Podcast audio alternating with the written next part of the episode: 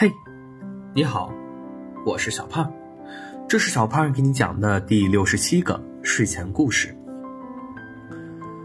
你知道吗？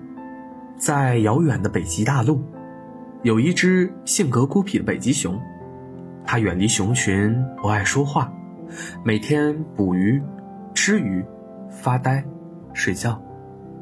或许早已习惯了这样的生活，北极熊不觉得生活有趣。或是无趣，就这样每天重复着一样的生活。直到某一天，一只狐狸出现了，打破了宁静。北极熊小姐，你的眼睛像闪耀的北极星。这是狐狸看到北极熊后的第一句话。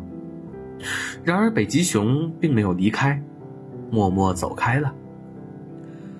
狐狸追了上去。一路上像小鸟一样叽叽喳喳。你好呀，北极熊小姐，我是一名冒险家，第一次来到北极，这里冰天雪地的，什么吃的都找不到。找不到吃的，忍一忍也就算了，毕竟作为一名冒险家，忍饥挨饿的这件事，我经历的多了。主要是这里太冷了，冻得我直哆嗦。当然了，你如果忍心看着一位勇敢的冒险家冻死在你家门口，我是绝对不会开口找你要一碗热汤的，绝对不会。对，对了，北极熊小姐，你家有热汤吗？我只是问一下，没有别的意思。你好吵。北极熊终于说话了。我不是吵。如果不多说点话，我的嘴会被冻住的。一位冒险家的嘴可以讲许多故事，如果就这样被冻住了，是这个世界的损失。小鱼汤能堵住你的嘴吗？北极熊打断了狐狸。狐狸疯狂点头，一句话也不说了，美美的跟在北极熊身后。狐狸喝着小鱼汤，身子逐渐暖和起来，味道还勉强。狐狸擦了擦嘴。作为一名知恩图报的冒险家，我可不会白喝你的小鱼汤。我有数不清的冒险故事，你想听什么？我讲给你听。不想听。不用不好意思嘛。我的故事很有趣，比鲸的肚子还有趣。鲸的肚子？对呀对呀，我曾经在海上冒险的时候突发奇想，鲸的肚子有多大呢？可我又不能去问鲸，不然它会一口把我给吞了。你猜怎么着？我不猜。作为一名勇敢的冒险家，我真的去问鲸了。果不其然。鲸把我一口给吞了，可把我吓坏了。哈哈，骗你的，我才不怕。到了鲸的肚子里，我发现鲸的肚子果然很大。我在里面还认识了许多朋友，比如小鲤鱼啊、河豚啊，他们居然都是因为好奇鲸的肚子有多大才进来的。但是现在却出不去了。哈哈哈，你说他们傻不傻？北极熊看着狐狸，一副看傻子的样子。于是，作为冒险家的我，带着他们从金的喷泉里，砰的一下飞出去了。你就说精彩不精彩？狐狸说到激动处，甚至都跳到了桌子上。北极熊没有说话，显得狐狸很傻。好了，晚安。北极熊转身回房间睡觉了。那一晚，北极熊做了一个梦，梦见自己被一头鲸吞了下去，不过并没有到肚子里，而是卡在喉咙眼了。狐狸很着急，使劲儿往外拉着北极熊，一下子就把北极熊惊醒了。还好，只是一个梦。你醒了。狐狸已经做好了早饭。是香喷喷的小鱼汤。谢谢你。北极熊想到了昨晚的梦。哎，不客气，不客气，一碗小鱼汤而已嘛，而且用的还是你的鱼。狐狸很明显误解了，不过也没关系。北极熊端起小鱼汤喝了一口，咦，好好喝。北极熊一口干了，呃，再来一碗。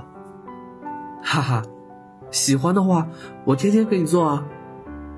狐狸笑了，看来唯有美食才能打动人心，自己费那么大劲儿讲什么故事呀？北极熊愣了一下，低下了头。狐狸知道北极熊不好意思了，笑着去厨房盛汤了。后来呀，狐狸在北极熊这里住了好几天，每天都给北极熊做小鱼汤，讲冒险故事。北极熊也逐渐变得爱说笑了。这一切，都是因为狐狸的到来而改变的。但是。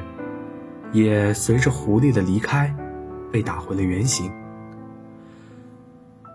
北极熊小姐，很感谢你这些天的款待，但是你知道的，我是一名冒险家，我该上路了。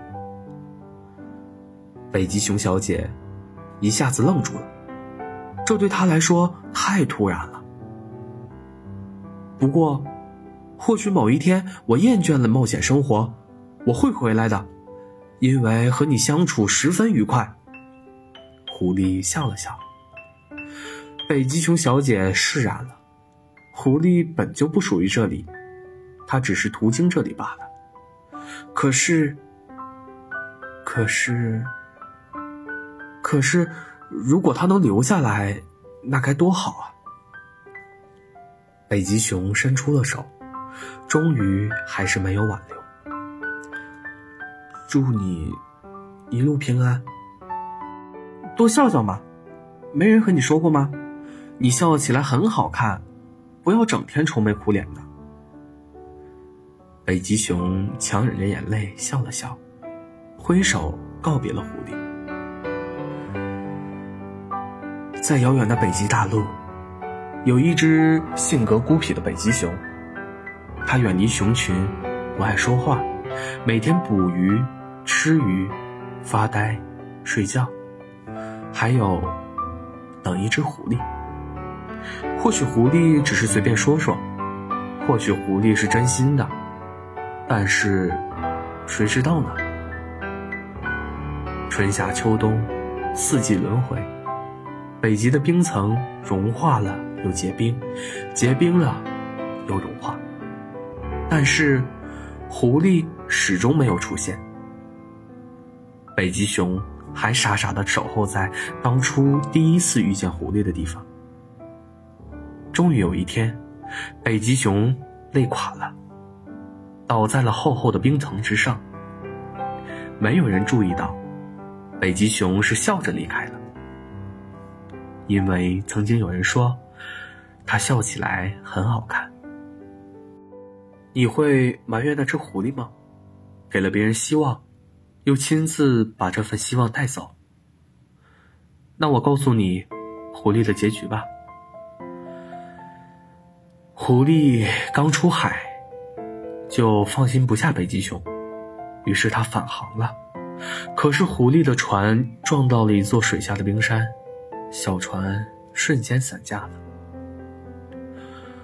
狐狸坠落的一瞬间，突然想起来一件事。那天，狐狸说天天给北极熊做小鱼汤的时候，北极熊愣了一下，低下了头，很小声、很小声的说了一个字：“好。”好了，故事讲完了。故事来自微信公众号“睡前故事糖果屋”，我们下次再见，晚安。